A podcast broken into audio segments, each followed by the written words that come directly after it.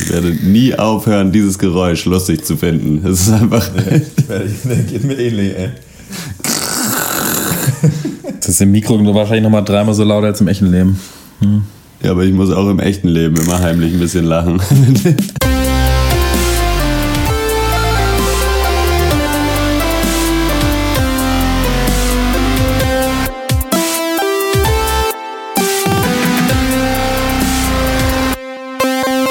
Hallo und herzlich willkommen zum 120. Pencast, unserem wöchentlichen Film- und TV-Podcast. Wir hassen Filme. Man hört, es ist ganz interessant. Ich sitze neben Max Ole von Raison hier Ja, in Berlin. hallo, ja, ja. Wir machen den Cast nur noch zu zweit. Nein, ähm, ich merke so gerade, weil ich höre zum ersten Mal, ähm, ich bin ja ein alter Mann, ein alter Radiofachmann eigentlich. Ich kenne es nur aus dem Radio, aus dem Studio. Aber jetzt höre ich mich zum ersten Mal selber. Das ist ganz komisch. Man wird direkt, man will etwas erotischer miteinander kommunizieren, finde ich. Ich denke das auch. Also allein durch die Nähe, wir sitzen quasi auf dem, auf dem Schoß des jeweils anderen. Also muss man sich das gerade vorstellen. Wir haben ein paar Kopfhörer, Nur Socken jeder hat und so eine- Stöpsel, Socken. Und eine Mütze. Ich höre dich auch zum ersten Mal, Christian, und ich muss sagen, es gefällt mir nicht so gut. es ist schwierig. Ja, vielleicht würde man denken, jetzt sollte eigentlich die Anmoderation des Casts kommen. Dann mache ich die doch einfach. Wir äh, melden uns zurück aus der äh, sehr langen Sommerpause. Eine Woche gab es keine Podcasts. Und ähm, womit kann man sich besser aus dem Urlaub zurückmelden als mit zwei Roadtrip-Movies? Der eine ist äh, Chick, die Verfilmung äh, des Romans von Wolfgang Herrndorf äh, von Fatih Akin. Und der andere heißt äh, Entertainment. Und äh, da weiß ich nicht. Der macht nicht so viel Spaß, wie Chick Spaß machen möchte. Außerdem äh, sprechen wir über die neue FX-Serie Better Things. Nein, nichts mit Stranger Things, ist ähm, von Louis C.K., sowie auch die Serie Louis. Und jetzt kommt die Begrüßung. Mein Name ist Christian Eichler und wie immer rede ich mit Horst Lukas Diestel. Einen wunderschönen guten Tag und Grüße zurück aus dem Urlaub. Oder so. Malte Springer Hallo. und Max Ole von Raison. Hallo. Ja, Leute, es ist, es ist wirklich witzig, weil wir auch, ähm, ich muss da noch weiter drüber reden, wie wir hier sitzen, Max, weil wir beide so diesen einen Ohrhörer drin haben. Es ist ein bisschen so, als würden wir so ein ähm, Soul-Album aufnehmen, finde ich, und so gleichzeitig so einzig. Das ist nur die Gospel oder irgendwelche Chöre, ja. Es ist, es ist höchst professionell, geht es hier zu. Ähm, ich finde es schön. Also gerade auch so nach dem Urlaub, man ist mal wieder direkt wieder im Dreck. So, also, back in the mud, irgendwie in the trenches und äh, kämpft sich durchs Podcast-Game. Aber ähm, ja, ich, so ist es eben im Leben. Ist auch schön. Ich freue mich aber auch, dass wir wieder am Start sind. Wir haben ein paar gute Sachen im Gepäck und äh, ja. Urlaub war auch schön. War schön, aber ist auch schön, wenn es vorbei ist, ne? Sag ich mal. Das ist immer wieder schön, wenn der Urlaub dann endlich äh, wieder vorbei ist. Ähm, habt ihr es vermisst, eine Woche Cast? Ich muss sagen, es war, das war der eigentliche Urlaub. Scheiß auf Valencia. Keinen Podcast machen, war ganz schön. Ich fand's auch wunderbar. Es ist einfach, die ganze Last fällt von deinen Schultern. Du kannst abends mal was machen, was nicht Film gucken ist. Herrlich. Aber eine Woche reicht auch. Man, man, will, ja, man will ja nicht faul werden. Ne?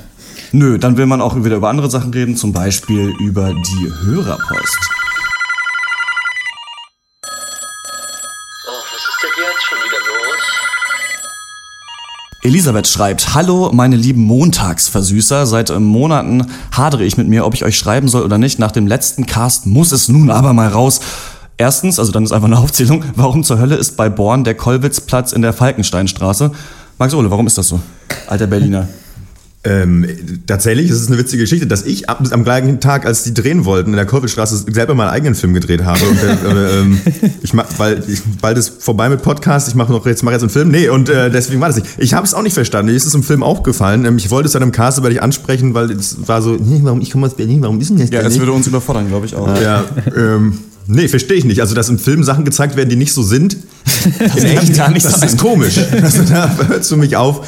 Das hat mit Film nichts zu tun. Also, das ist eine berechtigte Frage. Ich, äh, ja, du. Ne? Das ist für mich keine Kunst mehr. Zweitens, wenn äh, Filme gucken äh, für euch inzwischen eher ein Termin als Freude ist, warum macht ihr nicht mal eine Sommerpause? Ja, haben wir gerade gemacht eine Woche. Das war- ja, das aber es geil. könnte wieder eine kommen eigentlich. ja, ja, ich denke, wir, wir, wir überlegen nochmal, ob wir im Herbst nochmal eine Sommerpause machen. Vielleicht sollten wir einfach eine, so eine Winterpause oder so machen, wenn die, und dann im Sommer. Ich glaube, da ziehen wir die Leute, wenn nämlich die anderen Podcasts alle Pause machen und wir weitermachen. Dann äh, gehört das Game schon bald uns allein. Das Sommerzeit ist Kinozeit. Ich freue mich natürlich, dass aber unsere Zuhörer uns auch mal eine Pause gönnen und sagen, Leute, habt ihr euch Verordnen, verdient, ja. ne? auch mal einen verdienten Urlaub und dann kommt stärk, gestärkt zurück, finde ich, finde ich sehr Das liebevoll. schön, äh, äh, weil das auch eigentlich ja auch funktioniert hat. Man äh, kommt man aus dem Urlaub, hat wieder Bock, Film zu gucken und dann guckt man als erstes Entertainment und denkt sich, oh, oh, ja. Warum, Warum gucke ich überhaupt Filme? eine der Fragen, die der Film aufwirft. Ähm, das dritte, was äh, Elisabeth uns schreibt, ist, ich wünsche mir eine Live-Aufnahme des Podcasts, am liebsten an meinem Stammspäti. Ihr seid hiermit herzlich eingeladen. Das ist doch dein Späti, Max, oder nicht? Ja, der ist tatsächlich 30 Meter entfernt von jetzt, wo wir hier gerade sitzen. Ähm, theoretisch könnten Christian und ich eigentlich jetzt mit zwei mit den beiden mit dem Kopfhörerpaar, was wir uns teilen, da sitzen bei, bei Gökan und erstmal äh, ja, Pilzchen und Podcastchen machen. Ja, ähm, ich glaube, wir haben selber mega Bock, eigentlich live was zu machen, wenn ich mich nicht täusche. Oder fange ich mal mit mir an. Ich hätte auch mega Lust, das zu machen, ob am Stammspäti oder ob man sich irgendwo eine andere Lokalität anmieten würde für sowas.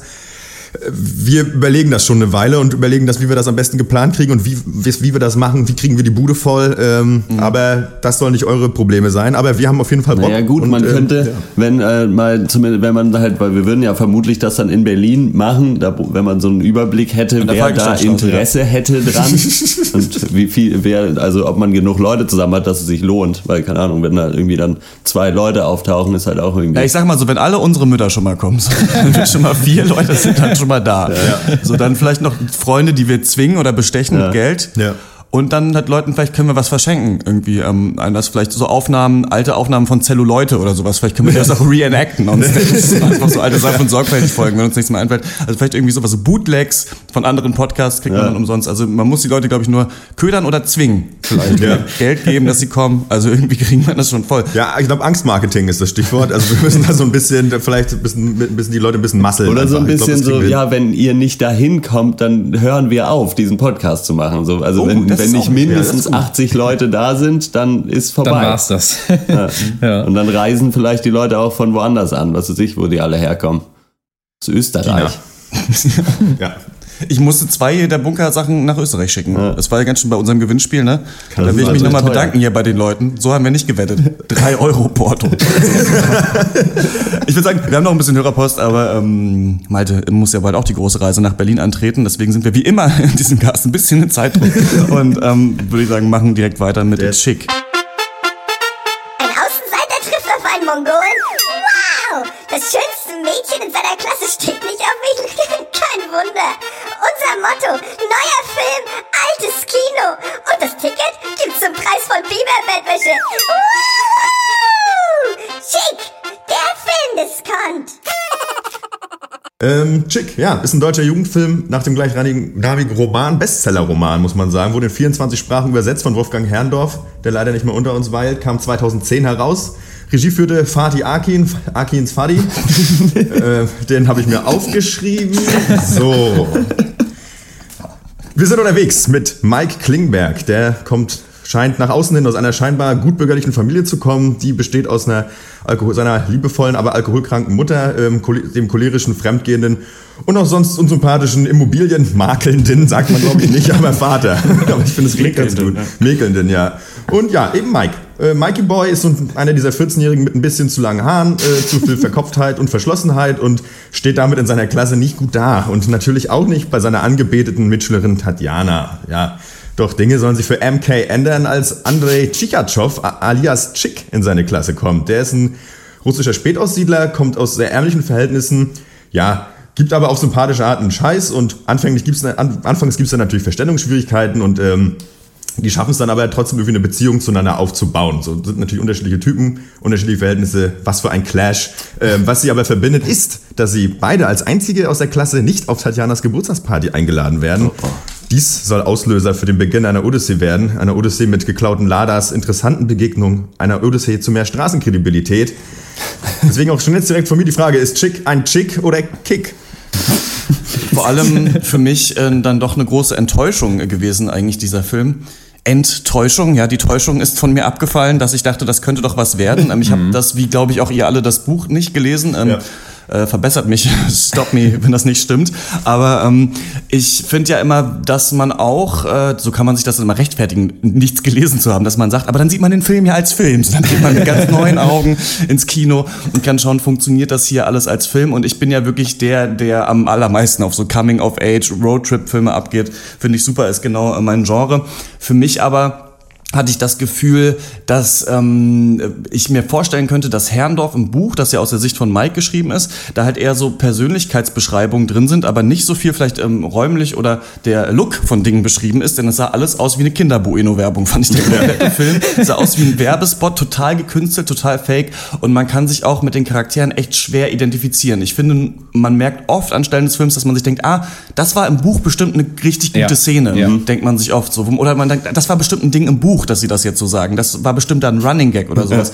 Diese Beziehung zwischen den beiden Hauptcharakteren war bestimmt toll. Und ich finde, ich habe schon oft gelacht trotzdem im Film, weil immer so durchscheint, dass dieser Chick einfach gut geschrieben ist, glaube ich. Der ist echt ein, so ein herzensguter, witziger Charakter. Ja. Aber ich fand dann doch, dass es sehr platt war und die Charaktere sehr starke Klischees und vor allem für mich die Identifikation mit diesem Hauptcharakter. Also klar, wenn du jetzt irgendwie zwölf bist, kannst du dich irgendwie mit jedem Bengel, der auf Mädchen steht und lange Haare hat, wahrscheinlich irgendwie identifizieren. Ja. Aber wenn man ein bisschen älter ist und ein bisschen was erwartet, dann kannst du nicht ganz in diese Gedankenwelt reinblicken. Ne? Du hast ja hier wieder so Text, so ein bisschen, der aus dem Off kommt und das funktioniert, finde ich, leider fast gar nicht für mich. Ja. Ja, ich, es gab auch Momente, da habe ich gelacht und es gab auch Momente da, da, Momente, da war ich ein bisschen gerührt. Alles in allem nicht die schlechteste Zeit im, im Kino, aber trotzdem ist für mich die, die größte Erkenntnis von Chick und sorry, wenn es so ein bisschen arg klischeehaft klingt, so, oh Mann, deutsche Mainstream-Komödien Ja. sind halt immer noch so grauenhaft wie vor zehn Jahren und wie eh und je. Also ohne jetzt die ganz große ähm, Verallgemeinerkelle irgendwie auspacken zu wollen, aber das ist dieselbe anspruchslose, oberflächliche Genparade, wie ich sie, weiß ich nicht, äh, 2003 schon im Kino gesehen habe. Und ich muss sagen, von Filmen wie Fuck You Goethe ist es auch nicht allzu weit entfernt, hier, wenn man sich mal den Stil betrachtet. Obwohl er aber dieser Film halt so tut, habe ich zumindest so gesehen, als hätte er noch ein bisschen mehr Anspruch und als wollte er eben tiefer und ernster sein, aber genau in diesen ernsten Momenten bricht es für mich auseinander. Ja, ich habe ehrlich gesagt ziemlich wenig Lust, diesen Film so abzuklatschen und zu haten, weil es zu einfach wäre. Also ich saß im Kino, ich habe nach ungefähr acht Minuten begriffen, okay, dieser Film ist nicht für mich, sondern der ist für Jugendliche, im besten Fall so im Alter des Protagonisten, also so 14 bis 15 Jahre. Da kann man sich dann ein bisschen drüber freuen, wie schlecht erwachsene Leute denken, Jugendsprache zu beherrschen, sich alle Top-Hits der letzten 15 Jahre, inklusive Goosebumps von Seed nochmal anzuhören, die einfach, äh, wie, ja, einfach schlecht in diesen Film mit eingestreut sind. Ja, man sieht bisschen Brüste und denkt sich, äh, ja, toll, irgendwie. Das wären wirklich äh, krasse Sommerferien, OMG, lol. Dazu äh, trinkt man dann anderthalb Liter Cola und frisst sich ein bisschen Popcorn rein und wenn der Zuckerrausch nachlässt, ist der Film auch schon vorbei. Also das ist ein guter Kinobesuch mit 15, würde ich auf jeden Fall sagen. Und äh, dann bewegen wir uns so ein bisschen in dem, in dem guten alten, was der Film sein will, schafft er irgendwie auch Territorium. Aber der Film schafft es eben leider nicht, sich auch für Erwachsene interessant zu machen. Und das liegt, finde ich, daran, dass unter der Oberfläche in diesem Roadtrip-Film passiert ja eigentlich sehr wenig. Ja. Das ist per se überhaupt nicht weiter schlimm. Bedeutet halt, dass sich mehr auf die Charaktere äh, fokussiert wird. Und da hapert's dann aber. Und äh, ich fand einfach, dass keine Chemie bestand zwischen, zwischen Ja. Chick und Mike. Ich weiß nicht, äh, ich will da nicht gar, nicht gar nicht unbedingt diesen jungen Schauspielern den Vorwurf machen, so weiß ich nicht, aber weil es auch schwierig ist, das zu spielen. Aber ich hatte irgendwie nicht das Gefühl, dass ich hier am Anfang und am Ende einen anderen Mike sehe. Also wenn wenn er am Anfang in der Schule sitzt und am Ende, ich weiß nicht, das habe ich ihm nicht abgekauft, nicht geglaubt. Genauso der Chick bringt diesen Assi nicht dann doch nicht so wirklich rüber und die Dialoge wirken teilweise so hölzern. Ich weiß nicht, ob da die Regie oder Dialoge so, so schlecht sind, keine Ahnung, oder die, aber keine Ahnung. Ja, die Chemie. Das wollen wir ja nicht mehr sagen, ne? Keine Ahnung. Aber interessant, was du. Ähm, ja, ich, der, wurde ja, der Film wurde ja so ein bisschen angepriesen als die kongeniale Verfilmung des äh, Jugendbuch-Bestsellers. Und ich finde, ich habe das Gefühl, manche Leute sind da ins Kino gegangen und haben sich gedacht, oh, das Buch war so geil, das Buch war geil.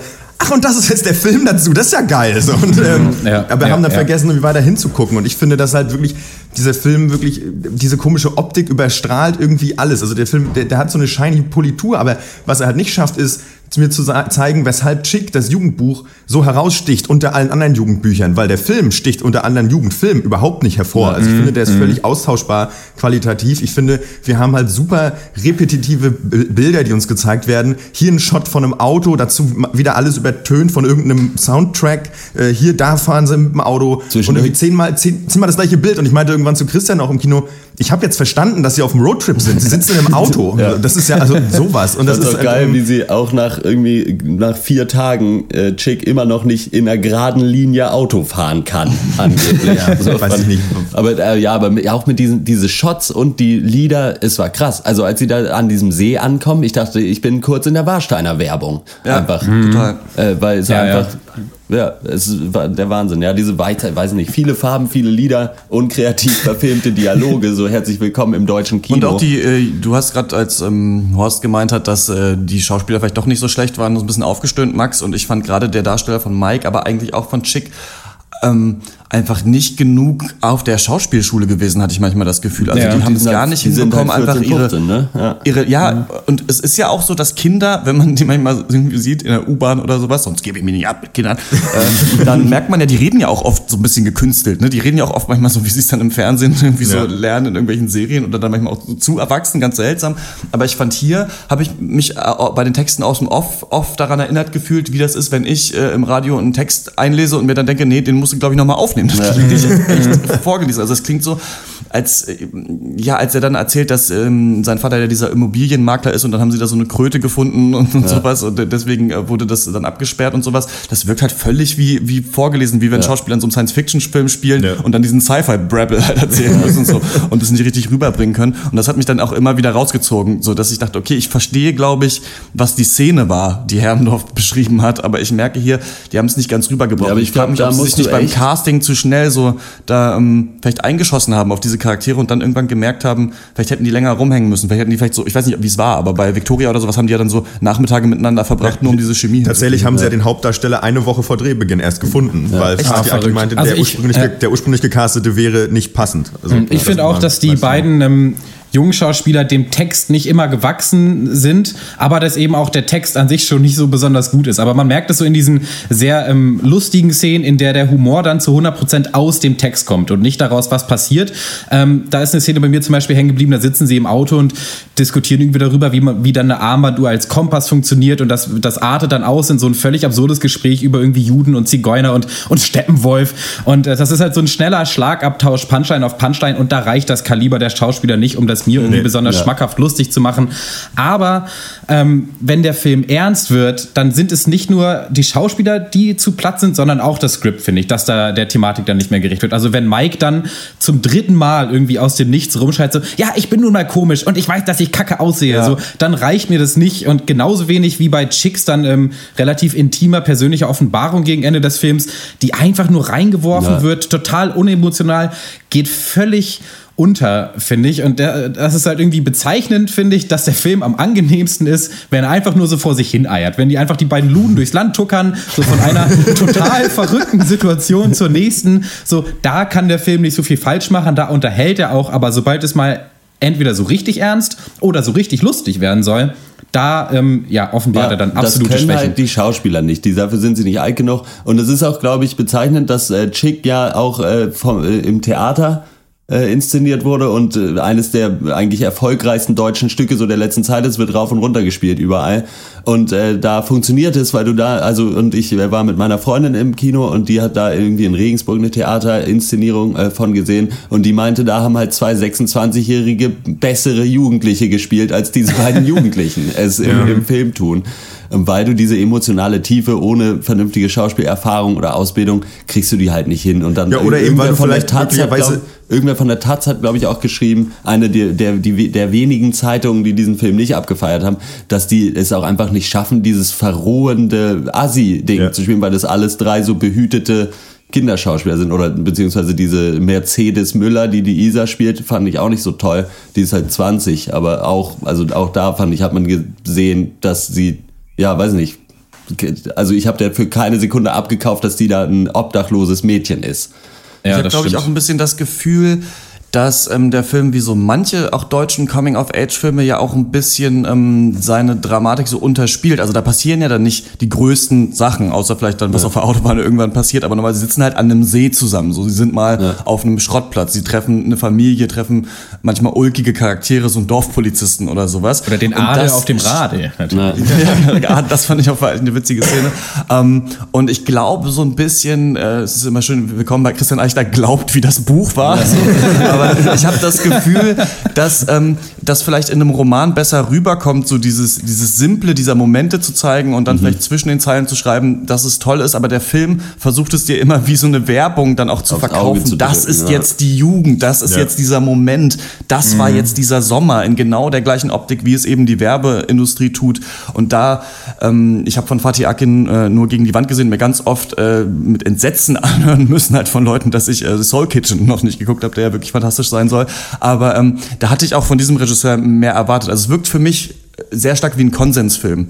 Dass Ja. äh, die ganzen Filmförderungen haben Geld reingeballert, dann äh, nehmen wir Fatih Akin, dann versuchen wir irgendwelche Jungschauspieler hochzuholen und dann müssen wir jetzt diesen quintessentiellen Film machen zu diesem Buch, was alle gelesen haben. Ja. Und ähm, ich habe das Gefühl, das hat man nicht hinbekommen. Hätte man stärker auf die Charaktere konzentrieren, ein bisschen cooleren Look sich aussuchen und nicht so viel immer wieder ähm, dem Zuschauer erzählen, worum es gerade geht, denn man versteht es eben. Ne? Ich, meine Bewertungen sind vier von zehn Punkten, ähm, weil ich dann doch schon oft mit den Augen rollen musste zwischendurch. Ähm, man könnte, glaube ich, aber auch fünf geben, man kann den sich im Kino anschauen, aber ich kann eigentlich keine lobenden Worte verlieren äh, zu Chick. Ja, sehe ich auch so. Und ich möchte noch eine dringende Sache loswerden, Stichwort deutscher Humor. Denn es mag ein persönliches Ding sein, aber diese Art Humor in diesem Film ist für mich einfach nur mega uninteressant. Und ja, ich finde diesen Film auch typisch deutsch, was den Humor angeht. Also das heißt für mich, immer familienfreundlich bleiben, nicht zu extrem, sich nicht wirklich was trauen, aber immer so tun, als sei das hier gerade irgendwie so ein bisschen anrüchig und man sollte darüber eigentlich so gar nicht lachen. Also zumindest, äh, wenn ich mir so die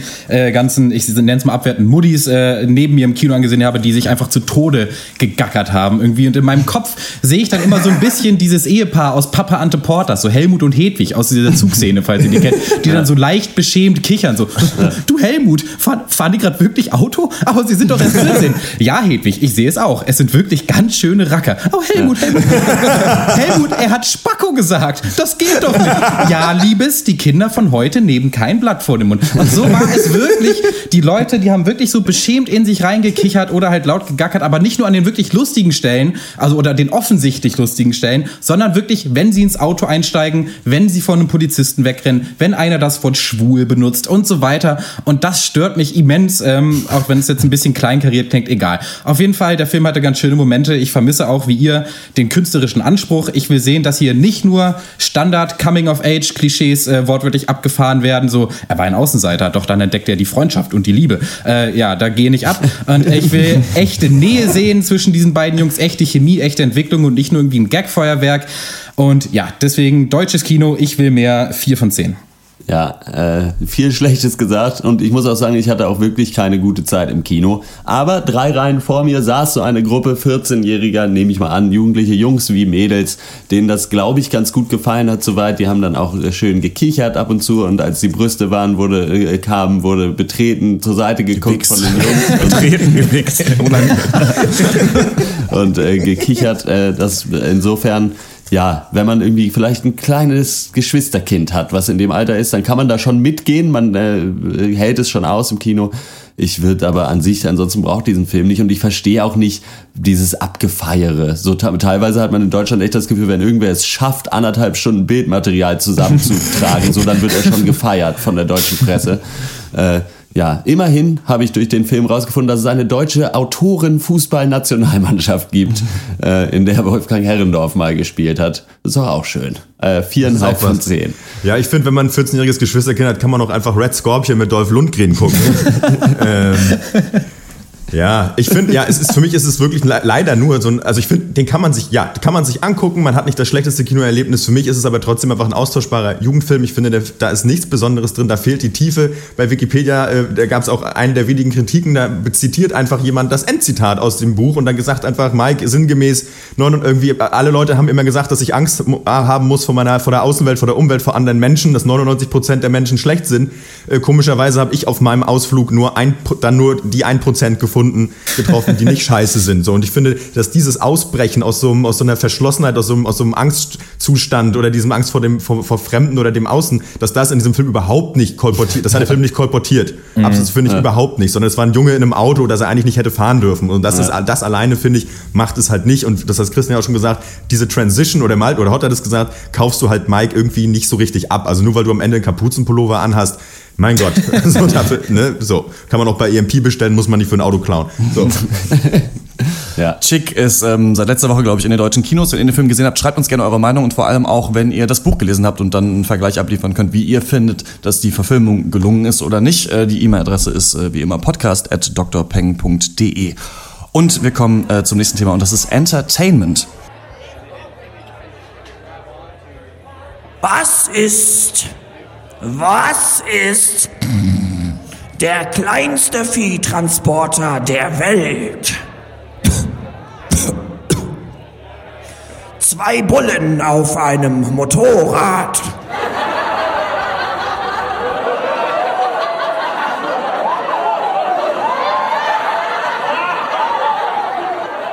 Entertainment ist ein Film von Rick Albertson, in dem wir einen Comedian auf seinem Roadtrip durch die Mojave-Wüste im Südwesten Amerikas begleiten. Der Comedian wird gespielt von Greg Turkington und der basiert auf seinem Charakter Neil Hamburger und den kennt man zum Beispiel aus der Tim and Eric Show, die ich hier neulich mal empfohlen habe.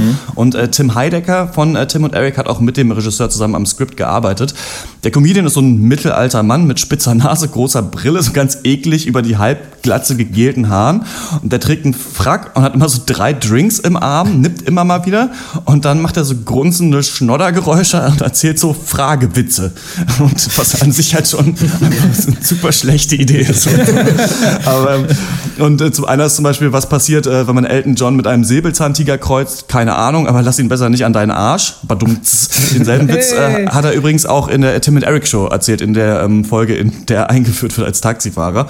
Und der Clou an diesem ausgefuchsten äh, Stand-Up-Programm vom Comedian ist, alle hassen ihn. Kaum einer der Gefängnisinsassen oder Kneipengänger, vor denen er auftritt, die können sich auch nur ein müdes Lächeln abbringen. Viele rufen dazwischen, manche schmeißen sogar Gläser. Und ähm, ja, so verkommt dann Entertainment zu einer Charakterstudie über einen, der nichts hat, nicht im Privatleben, nichts im Job und auch nicht mal was in der Kunst. Konntet ihr euch mit dieser Idee dieses schon recht schwierigen Films erstmal identifizieren? Es ist natürlich erstmal ist es na- natürlich ein Hammerwitz, eine schwarze Komödie zu machen, die nicht lustig ist, sondern einfach nur deprimierend. So, das ist schon der, der schönste Gag äh, daran. Äh, ja, ich bin echt zwiegespalten, muss ich sagen, weil es ein stimmiger Indie-Film ist. Mir haben viele Bilder gefallen, vor allen Dingen sehr geile Shots von der Mojave-Wüste und diese die Stimmungen, die er einfängt und so, die macht er, das macht der Film richtig stark.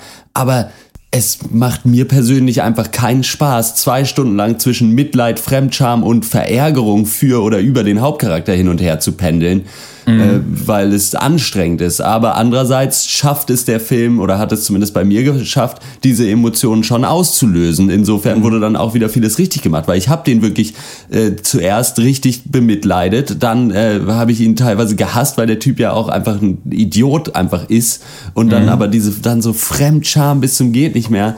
Und ich finde es halt schwierig dann, weil es halt ein, auf der einen Seite schauspielerisch und handwerklich und von, schon auch von der kreativen Idee her eigentlich super ist. Aber wem willst du diesen Film empfehlen? So, ja, hier guck mal, zwei Stunden gelbe Wüstendepression, die Welt ist schlecht und alle Leute hassen dich und niemand versteht deine Kunst. Bitte. so.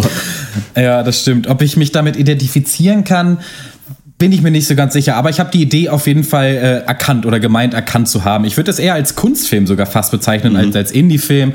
Aber es ist nicht die Art Kunstfilm, wo man davor sitzt und sich so denkt, hä, was soll das alles? Man checkte überhaupt nichts. Also der Film zeigt schon relativ deutlich, was er machen will und was das Konzept ist. Und deswegen ist so die eine Sache, die ich dem Film nicht vorwerfen kann, auf jeden Fall Inkonsequenz. Denn schon nach 20 Minuten fühlt man sich so unangenehm beim Gucken. Und dieser Film nimmt dieses Gefühl und vergrößert es mit jeder Szene, bis das alles so depressiv und schrecklich wird, dass man halt fast ausmachen möchte. Aber das ist eben, zumindest, das ist ja immer, das kann eine faule Ausrede sein, ist es hier vielleicht aber eher nicht, sondern das ist genau das, was gewollt war. Also diese unglaubliche Monotonie des Films, der ja eigentlich nur aus zwei Szenen besteht, die sich 100 Minuten lang abwechseln, ähm, immer auf der Bühne und dann halt kurz Backstage oder so. Das ist gewollt, meiner Meinung nach, dass der Film auch den Zuschauer so krass distanziert, also dich nie so richtig an diesen Protagonisten heranlässt, ist für mich gewollt. Und ähm, ich fand es nicht schön, wie auch du nicht, Hotte, aber ich fand es eigentlich über weite Strecken hochinteressant und vor allem auch hochwertig gemacht. Ähm, es reicht mir nur nicht ganz thematisch auf die Laufzeit, weil auch ziemlich viel Füllermaterial mit drin ist. Das hat mich gestört. Also hier mal die Eier haben und einen 70, 75 Minuten Film machen, dann wäre es für mich was Besonderes gewesen. Aber es gab sehr viele Szenen, die haben für mich thematisch nicht gepasst. Die waren ähm, so eine Mischung aus random und verstörend und offensichtlich verstörend. Äh, Es gibt irgendwie eine 4 Minuten Cameo-Auftritt von Michael Sarah, der sich mir nicht erschlossen hat und da äh, zig andere Szenen. Ähm, und da wird es dann irgendwie verwässert.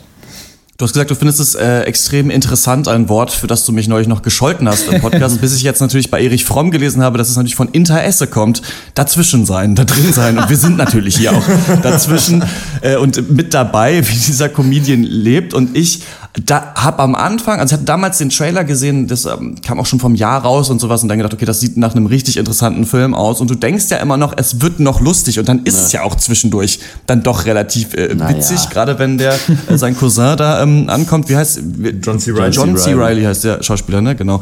Und ähm, das gefällt mir dann sehr gut, auch zu zeigen, dass der in seinem Reichtum, der es ja eigentlich geschafft hat, auch totunglücklich ist. Und eigentlich sehen wir hier nur neurotische Charaktere, die null Prozent mit ihrem Leben klarkommen. Und ich habe mich immer so gefragt, ähm, was will der Film dir aber sagen? Und am Anfang dachte ich so, okay, er versucht eben zu zeigen, der ist depressiv und zwischendurch eben einen Gag rauszuschlagen. Und dann ist es ja aber im Gegensatz äh, zu Chick oder zu dem, was Chick leisten möchte, dass sich der Charakter irgendwann selbst findet, so, dass sich hier, er sich überhaupt nicht selbst findet, sondern immer weiter verliert. Und der Film ähm, macht ja dann auch eine Trennlinie auf, dass du irgendwann nicht mehr weißt, passieren diese Dinge gerade wirklich? Sind es Traumerlebnisse, die er hat, die so absurd, abstrus sind, Räume, von denen du nicht weißt, wo sollen die sein? Er ist dann da auf so einer, bei so einer Präsentation, wo irgendwie die Bedeutung von Farben ihm eröffnet wird. Irgendwie und gelb steht für die Leber und grün für das Herz und sowas. Und dann pennt er da ein und dann man denkt, ist er im Kranken? Ist das sein Hotel? Warum?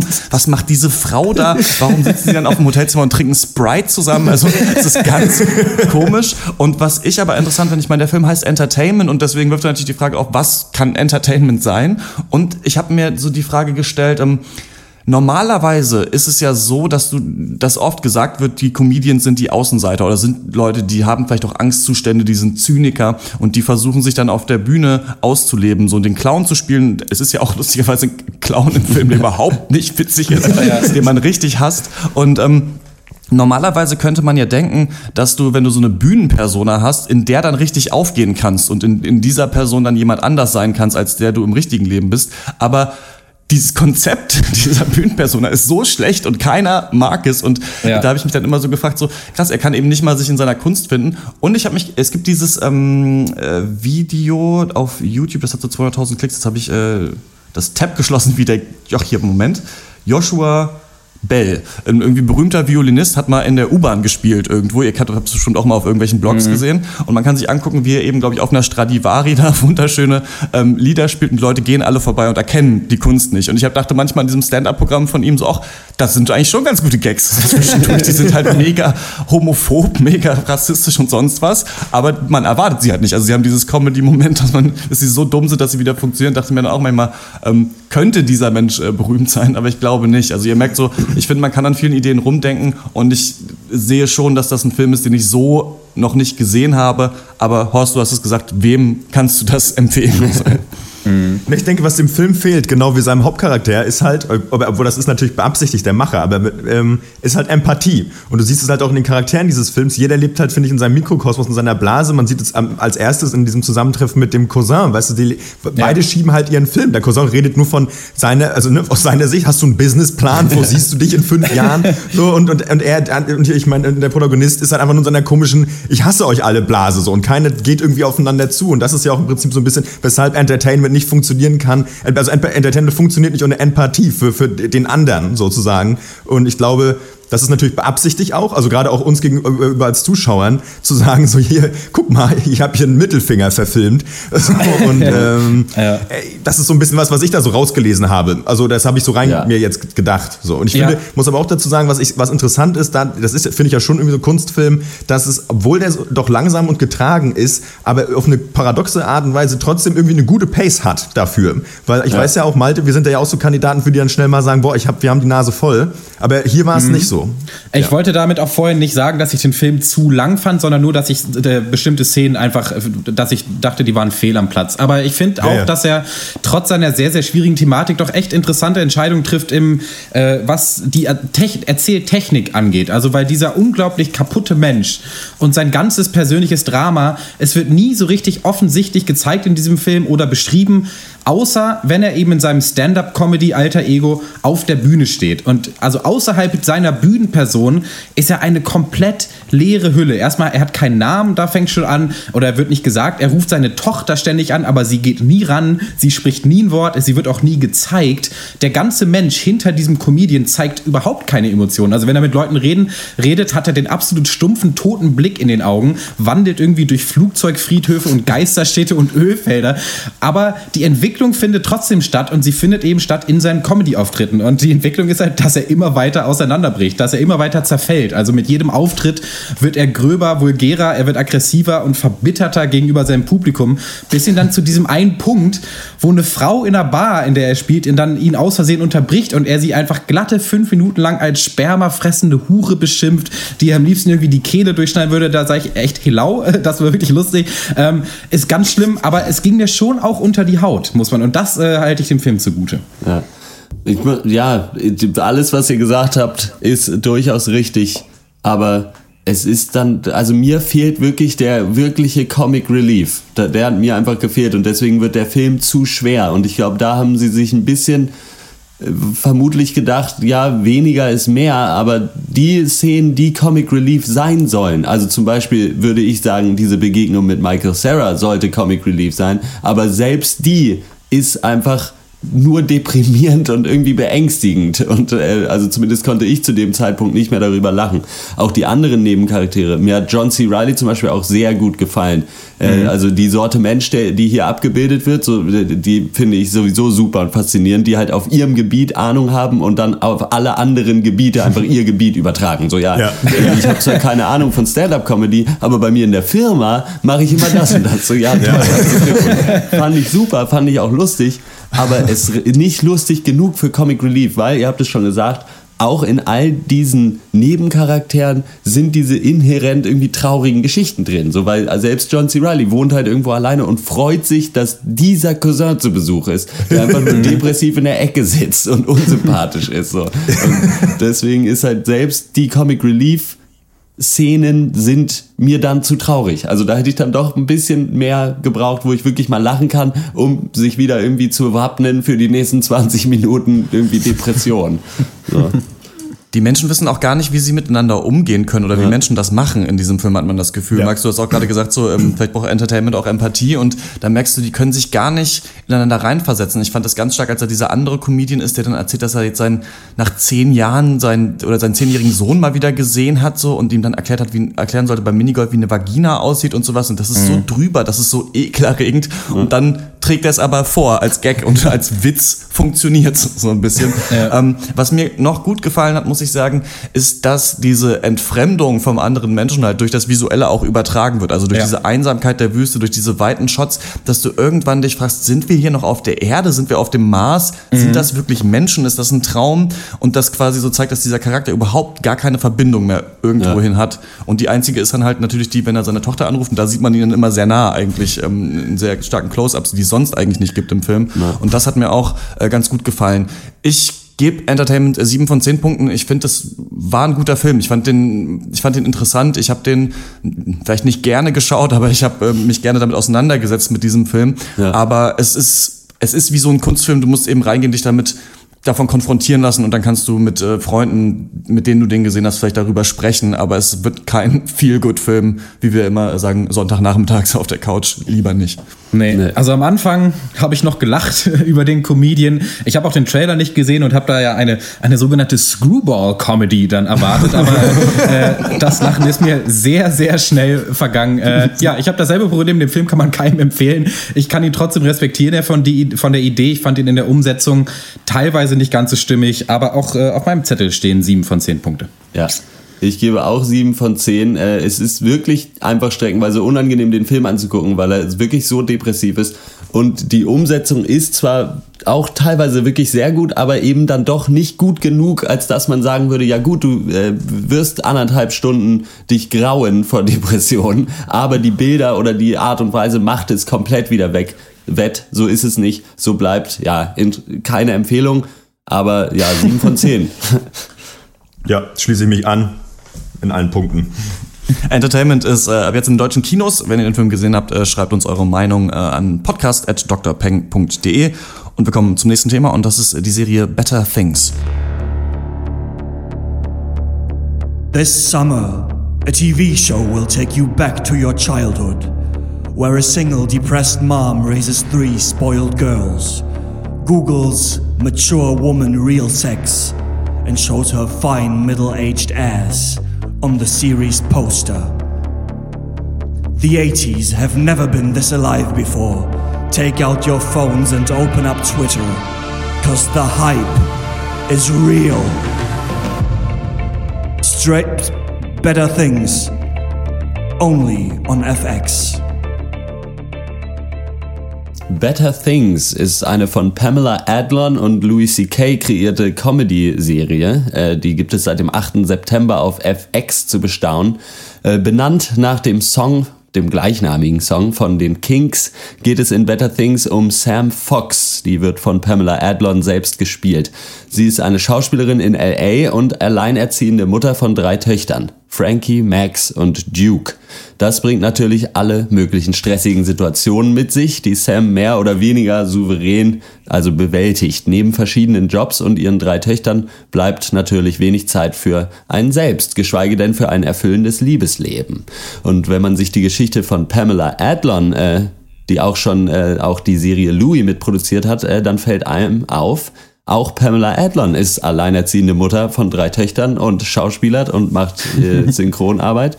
Wir haben es hier also ähnlich wie auch bei Louis mit so einer ja, semi-fiktionalen Figur zu tun. Also es basiert von der Story her schon so ein bisschen auf dem Leben von Pamela Adlon, aber eben dann doch auch wieder gar nicht. Um es mit den Lyrics des besagten Songs der Kings zu fragen. It's really good to see you rocking out and having fun. Oder Here's wishing you the bluest sky and hoping something better comes tomorrow. Man hat immer so ein bisschen das Gefühl ähm, am Anfang, dass man Something Better vielleicht schon gesehen hat in der Serie Louis. Also das war meine Befürchtung, dass man jetzt äh, nochmal Louis einfach dreht mit einer weiblichen Protagonistin. Und ein bisschen ist es auch so. Man erkennt, ich weiß nicht genau, ähm, ob Pamela Adlon auch selber Stand-Up-Comedy macht, aber man erkennt direkt in der ersten Szene ähm, schon Ja, auch ein Gag oder ein Bit von Louis C.K. Also sie sitzt im, ähm, in so einer Mall, in so einem Einkaufszentrum auf einer äh, Bank, daneben sitzt eine andere Frau und ihre Tochter steht neben ihr und heult. Und die andere Frau guckt sie natürlich vorwurfsvoll an und dann sagt sie zu ihr, ja, wollen Sie ihr die Ohrringe kaufen, die 6-Dollar-Ohrringe, wegen, wegen denen sie gerade heult? Nee, dachte ich auch nicht, dann guck weg, so ungefähr. Ne? Ja, und ja. Louis C.K. hat auch dieses Bit, dass er gesagt hat, so, dass ähm, Leute im äh, Flugzeug sich immer aufregen, die Augen verdrehen, dass jemand ein äh, heulendes Baby auf dem Arm hat und er sagt so, ja, aber du weißt nicht, wie schlimm es ist, die Person zu sein, die das heulende Baby auf dem Arm hat. Sondern das ist Louis C.K.'s Comedy, also oder die Familiencomedy, die er macht, funktioniert ja ganz doll darüber, sich auszukotzen, wie, wie scheiße es ist, eine Familie zu haben. Was dann aber eben witzig ist, weil man weiß, dass er es nicht ernst meint, so, aber dass diese Gefühle natürlich immer in einem drin sind. Und ich muss sagen, ähm, nur die erste Folge jetzt gesehen, aber mir hat Better Things äh, sehr gut gefallen. Ich werde es auch weiter schauen, weil ich finde, dass Pamela Adlon das komplett hinbekommt und die Serie total schafft zu tragen in all ihren Facetten. Da gibt's ja Gespräche ähm, dann mit Schauspielkollegen, mit irgendwelchen Lovern, mit äh, dem äh, Typ, der dann der Ton, die Tonregie macht bei dieser ähm, Cartoon-Serie, die sie da vertonen soll. Und dann eben mit ihren Töchtern, die alle ein unterschiedliches Alter haben. Und ich finde, dass sie sehr gut switchen kann zwischen diesen verschiedenen Personas, die auch einfach eine Person ja hat, äh, wenn man auch Mutter ist und berufstätig. Und was mir gut gefallen hat, ist, dass der Charakter eigentlich noch mehr als der Charakter von Louis C.K. in Louis so eine starke Selbstironie und so einen Humor hat. Also die macht auch einfach wirklich zwischendurch Witze. Und das fehlt mir oft in Filmen, dass Leute einfach, egal was die Story ist, auch noch lustig sind einfach so in, in ihren Situationen.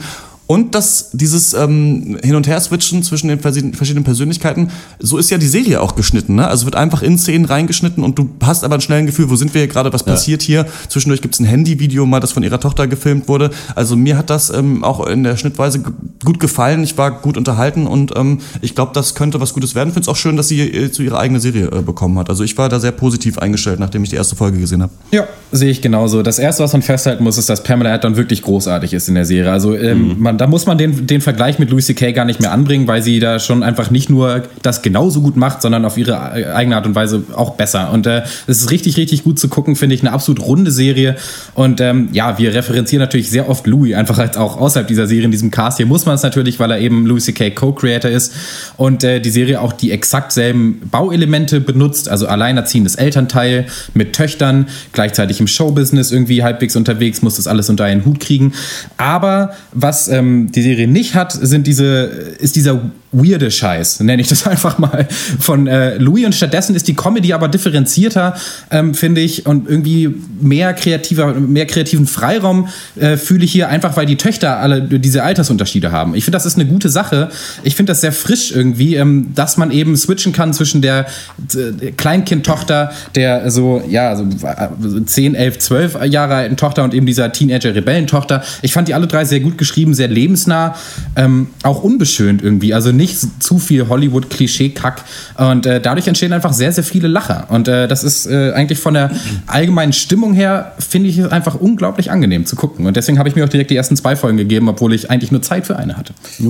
Ja, ähm, kann ich mich soweit erstmal anschließen. Ich, man merkt schon so ein bisschen die Feder von Louis gleich von Anfang an. Das macht ja aber nichts, weil die ist sehr gut. So. Und Das Schöne ist, dadurch, ähm, dass wir Pamela Adlon als Protagonistin haben, äh, was zumindest was ihr gegenüber zu Louis C.K. jetzt zumindest für mich den Vorteil, den sie bei mir hat, ist, ich habe sie nicht schon stundenlang im Stand-up gesehen Ja. und äh, das kommt für mich kommen halt das gewisse Gags einfach dann durch einfach auch noch ein bisschen frischer also, und ich habe nicht immer die gleiche Fresse vor mir, die immer die gleichen Witze erzählt und das gleiche Depri-Programm und ähm, in ihrer Rolle geht sie voll auf. Ich meine, sie hat mich auch so ein bisschen erinnert an so äh, ihre Rolle in California Cation, da war sie auch so ein bisschen die schnoddrige Mutti. Ähm, das macht sie aber wunderbar und das ergibt auch alles Sinn und sie ist ja trotzdem intelligenter Charak- Charakter einfach oder eine intelligente Person mit Witz und das ist einfach eine Person, die wäre einem auch so im Leben wahrscheinlich sympathisch und ist sie einfach auch in der Serie.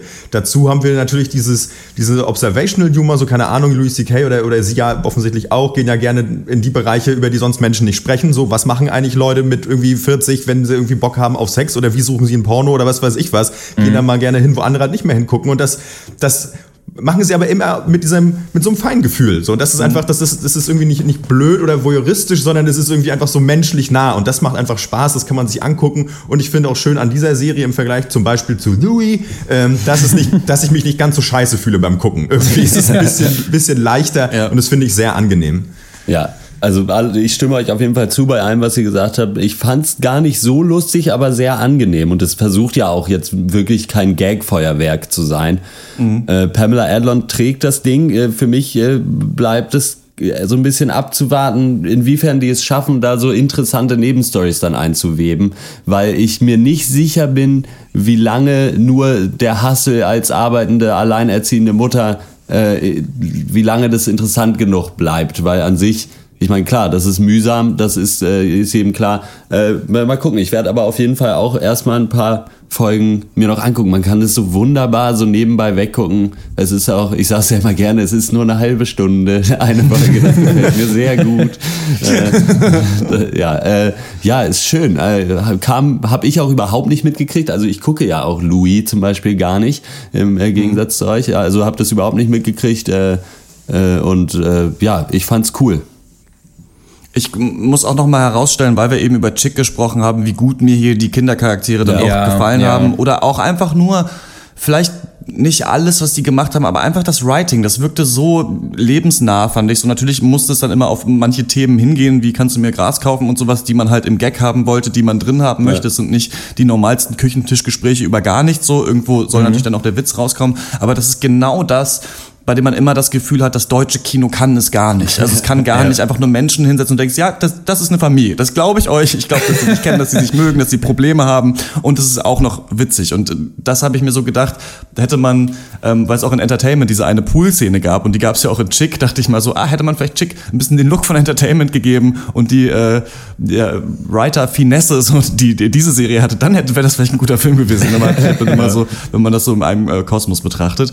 Ja, genau. Also von mir gibt's ähm, eine große Empfehlung dafür. Ähm, und sonst sage ich ja immer, ja, dann lieber erstmal das Original schauen, erstmal Louis gucken. Und hier, nö, ich bin hier eigentlich jetzt stärker gehuckt als nach äh, fünf Staffeln Louis. Ähm, da, oder auch Horace und Pete habe ich dann auch so nach drei Folgen mir gedacht, okay, pff, das ist äh, ganz schön anstrengender, harter Tobak.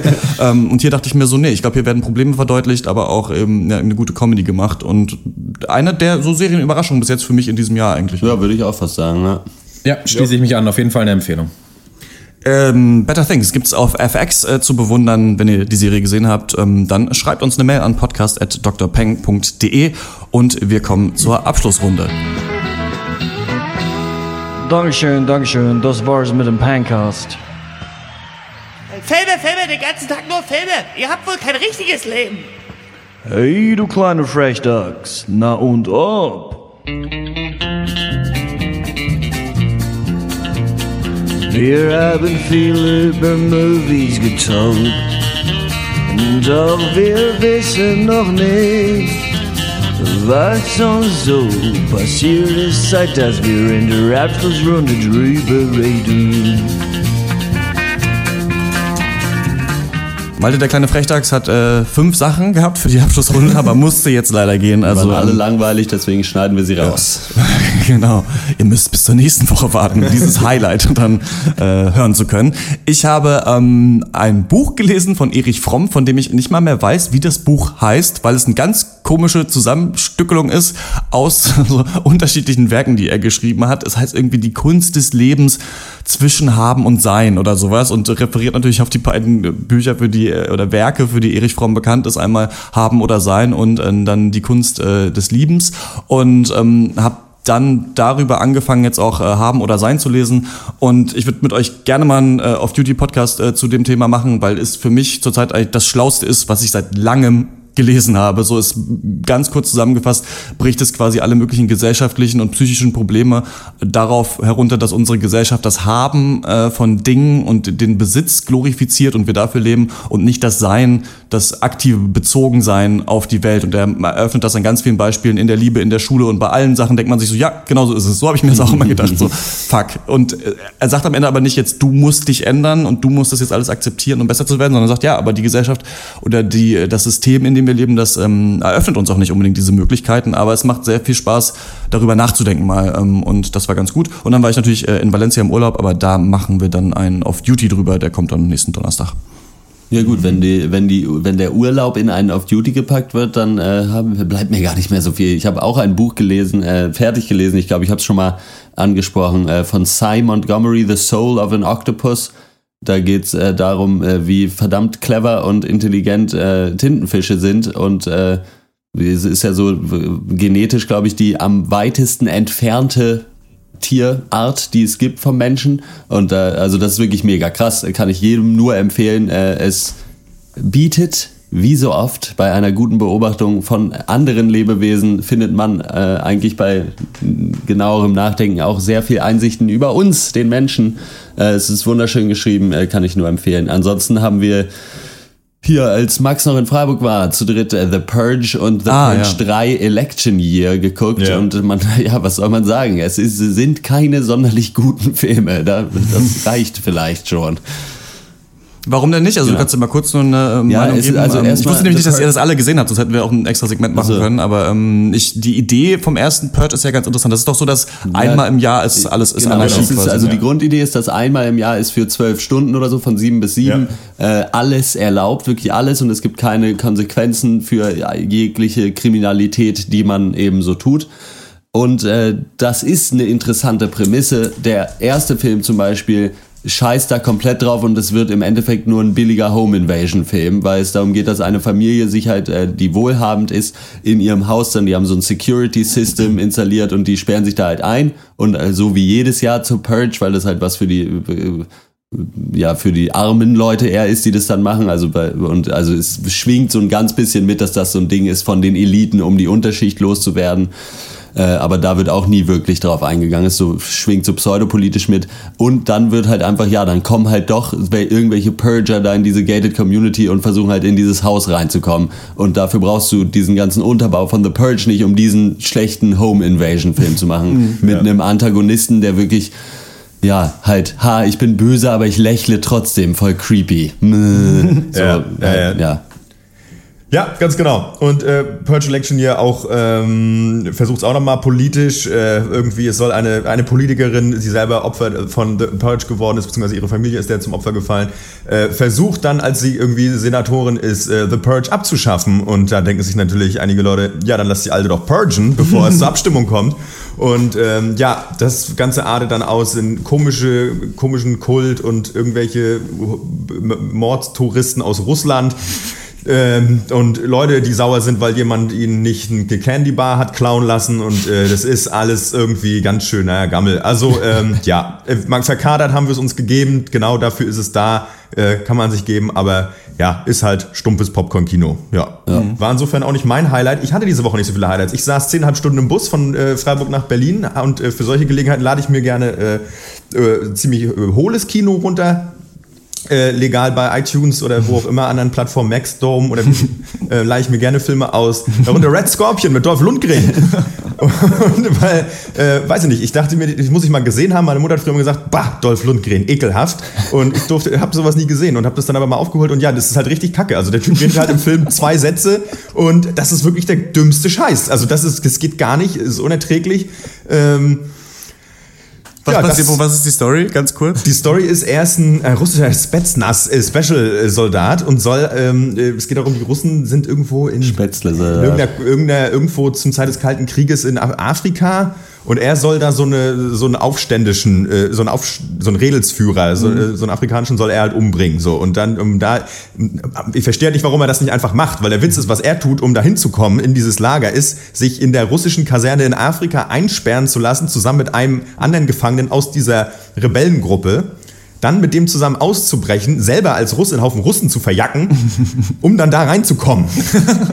So, Okay. und dann ist er da und dann vertrauen die ihm aber nicht und dann wird er irgendwie weg und geschickt und lebt dann aber irgendwie in der Wüste und dann mit irgendwelchen, äh, mit, so, mit, so, mit solchen, äh, ich weiß nicht, was das für ein Stamm ist da zusammen. Auf jeden Fall nehmen die ihn auf, er wird einer von ihnen, er erkennt, er ist selber das Monster und ist selber der, der Unterdrücker und äh, ja, bekommt dann ein Red Scorpion Tattoo. Er ist dann der Red Scorpion und äh, ja, dann gibt's fünf Minuten. Er geht zu den Russen mit seinen neuen afrikanischen Freunden und zerballert halt alles so und macht halt alles kaputt und dann sind alle Probleme gelöst. Klingt doch ganz gut. Auch für die Szene würde ich mir den, glaube ich, angucken, wie Dolph Lundgren mit seinen afrikanischen Freunden die Russen abknallt.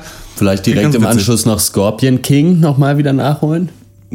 Das ist, glaube ich, ganz gut. Für das Scorpion-Wochenende. dann auch dann noch die Diskografie der Scorpions durchhören. so. Und dann äh, kann man ähm, zwar nicht äh, wie beim Purge einmal im Jahr, sondern immer zum Sabbat äh, auch den Pencast hören. Der nächste kommt dann ähm, nächsten Sonntag raus. Der 121. ist es dann. Während ihr auf diesen Cast wartet, könnt ihr uns natürlich auf Facebook stalken. Nicht unsere persönlichen Profile, die sind streng geheim, aber Pencast, äh, der Pencast heißt es da. Gibt's ja auch so ein Ad mittlerweile auf Facebook, Ad der Pencast. Genauso ist auch äh, unser Twitter-Handle. Und äh, da posten wir natürlich alle Casts. Und auf YouTube ist ab und zu mal ein lustiges GIF. Oder ähm, fand ich sehr schön neulich, Horst, von dir auch so dieses Bild von Chefkoch, von diesem Ja. beschwipsten Dickmann. Oder wie es Also auch. Rezepttipps ähm, sind da auf jeden Fall auch äh, zu finden. Ähm, wir freuen uns natürlich über euer Feedback, also schreibt uns äh, gerne eine Mail an podcast.drpeng.de. Nächste Woche lesen wir auch ein paar mehr vor. Wir haben nämlich noch ein paar in der Hinterhand. Und ähm, wenn ihr den Cast mögt, immer weiterempfehlen und auf patreon.com slash der Pencast könnt ihr uns mit ein paar Euro unterstützen. Und fuck, einer, ah, wir haben einen neuen, wir haben einen neuen Backer. Ein Euro hat er, hat er gespendet. Hallo. Moment, ich Backer? suche hier mal im E-Mail. Patreon. Pledge. Hm.